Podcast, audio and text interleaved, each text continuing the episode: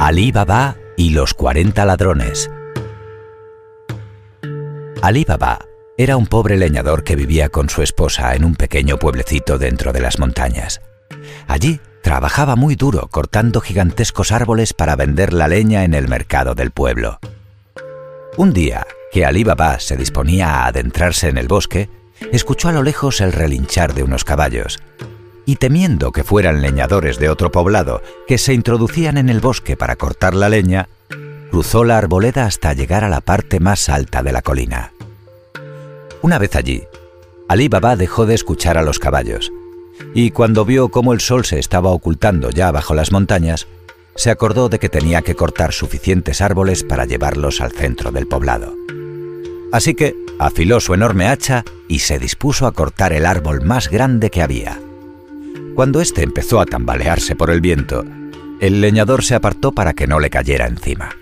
Descuidando que estaba al borde de un precipicio, dio un traspiés y resbaló 80 metros colina abajo hasta que fue a golpearse con unas rocas y perdió el conocimiento. Cuando se despertó, estaba amaneciendo.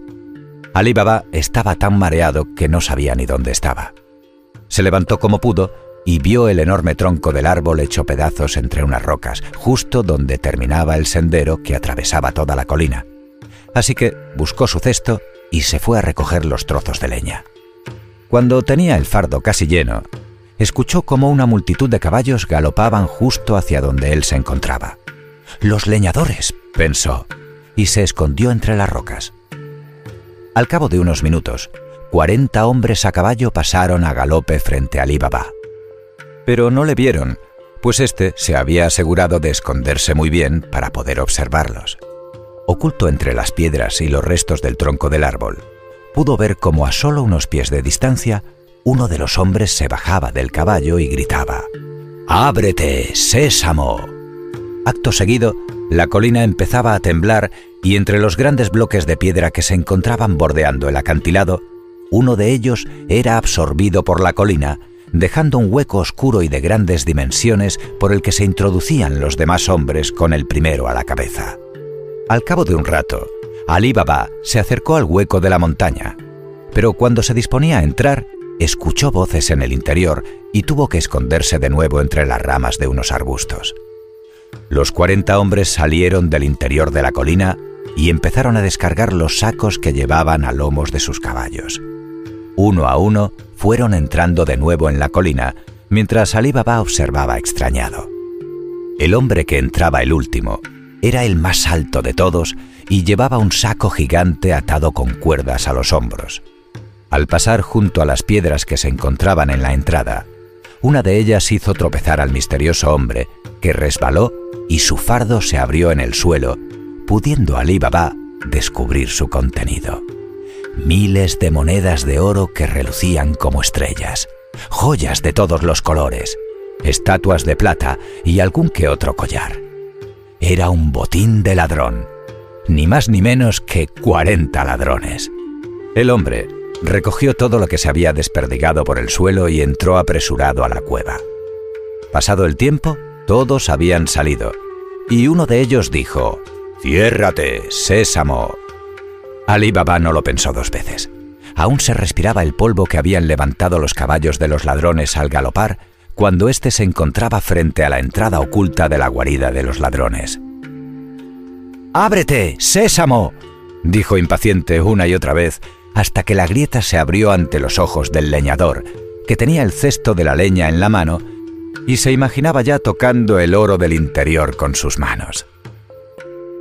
Una vez dentro, Ali Baba tanteó como pudo el interior de la cueva, pues a medida que se adentraba en el orificio, la luz del exterior disminuía y avanzar suponía un gran esfuerzo.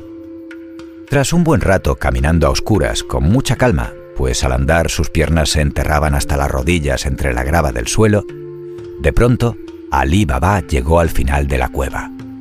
Tocando las paredes, se dio cuenta que había perdido la orientación y no sabía escapar de allí se sentó en una de las piedras, decidido a esperar a los ladrones para poder conocer el camino de regreso. Decepcionado porque no había encontrado nada de oro, se acomodó tras las rocas y se quedó adormilado. Mientras tanto, uno de los ladrones entraba a la cueva refunfuñando y malhumorado, pues cuando había partido a robar un nuevo botín, se dio cuenta de que había olvidado su saco y tuvo que galopar de vuelta para recuperarlo.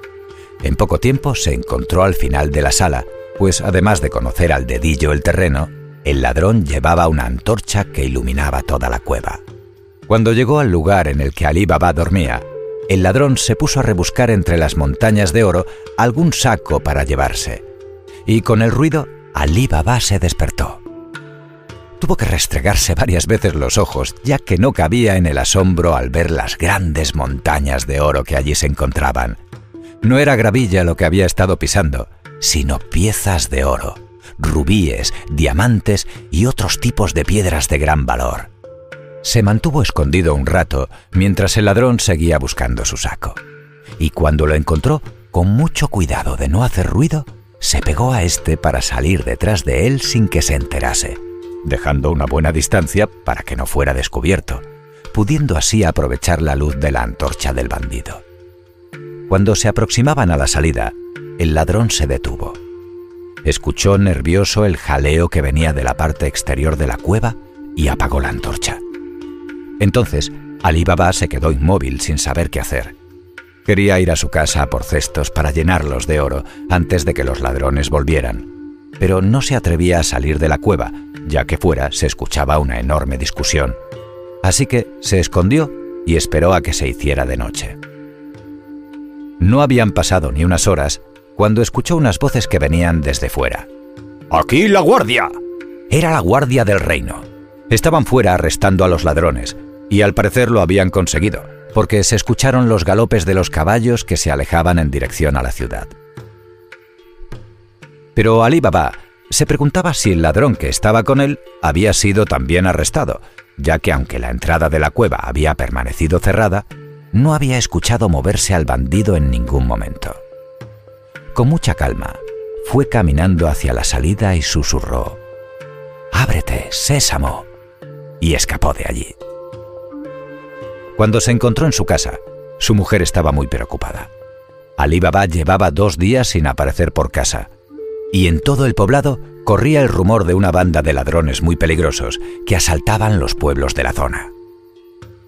Temiendo por Ali Baba, su mujer había ido a buscar al hermano de Ali Baba, un hombre poderoso, muy rico y malvado, que vivía en las afueras del poblado, en una granja que ocupaba el doble que el poblado de Ali Baba. El hermano, que se llamaba Semes, estaba enamorado de la mujer de Ali Baba y había visto la oportunidad de llevarla a su granja, ya que éste, aunque rico, era muy antipático y no había encontrado en el reino mujer que lo quisiera. Cuando Ali Baba apareció, el hermano, viendo en peligro su oportunidad de casarse con la mujer de éste, agarró a su hermano del chaleco y lo encerró en el almacén que tenía en la entrada de la vivienda, donde guardaban la leña. Allí Ali Baba le contó lo que había sucedido y el hermano, aunque ya era rico, no podía perder la oportunidad de aumentar su fortuna. Así que partió en su calesa a la montaña que Ali Baba le había indicado, sin saber que la Guardia Real estaba al acecho en esa colina, pues les faltaba un ladrón aún por arrestar y esperaban que saliese de la cueva para capturarlo. Sin detenerse un instante, Semes se colocó frente a la cueva y dijo las palabras que Ali Baba le había contado. Al instante, mientras la puerta se abría, la guardia se abalanzó sobre Semes gritando ¡Al ladrón! y lo capturó sin contemplaciones. Aunque Semes intentó explicarles por qué estaba allí, estos no le creyeron, porque estaban convencidos de que el último ladrón, sabiendo que sus compañeros estaban presos, inventaría cualquier cosa para poder disfrutar él solo del botín Así que se lo llevaron al reino para meterle en la celda con el resto de ladrones. Al día siguiente, Ali Baba consiguió salir de su encierro y fue en busca de su mujer. Le contó toda la historia y ésta, entusiasmada por el oro, pero a la vez asustada, acompañó a Ali Baba a la cueva. Cogieron un buen puñado de oro, con el que compraron un centenar de caballos, y los llevaron a la casa de su hermano. Allí durante varios días se dedicaron a trasladar el oro de la cueva al interior de la casa. Y una vez habían vaciado casi por completo el contenido de la cueva, teniendo en cuenta que su hermano estaba preso, y que uno de los ladrones aún estaba libre, se pusieron a buscarlo. Tardaron varios días en dar con él, ya que se había escondido en el bosque para que no le encontraran los guardias. Pero Ali Baba conocía muy bien el bosque y le tendió una trampa para cogerlo.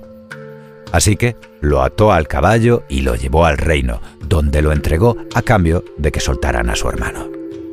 Este, enfadado con Ali Baba por haberle vencido, cogió un caballo y se marchó del reino.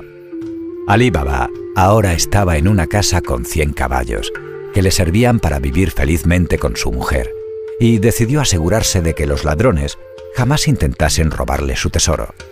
Así que repartió su fortuna en muchos sacos pequeños y le dio un saquito a cada uno de los habitantes del pueblo, que se lo agradecieron enormemente, porque así iban a poder mejorar sus casas, comprar animales y comer en abundancia. Y así fue como Ali Baba le robó el oro a un grupo de ladrones que atemorizaban su poblado, repartió sus riquezas con el resto de habitantes y echó a su malvado hermano del pueblo, pudiendo dedicarse por entero a sus caballos y no teniendo que trabajar más vendiendo leña. Se dice hoy que cuando Ali Baba sacó todo el oro de la cueva, ésta se cerró y no se pudo volver a abrir. Colorín colorado, este cuento se ha acabado.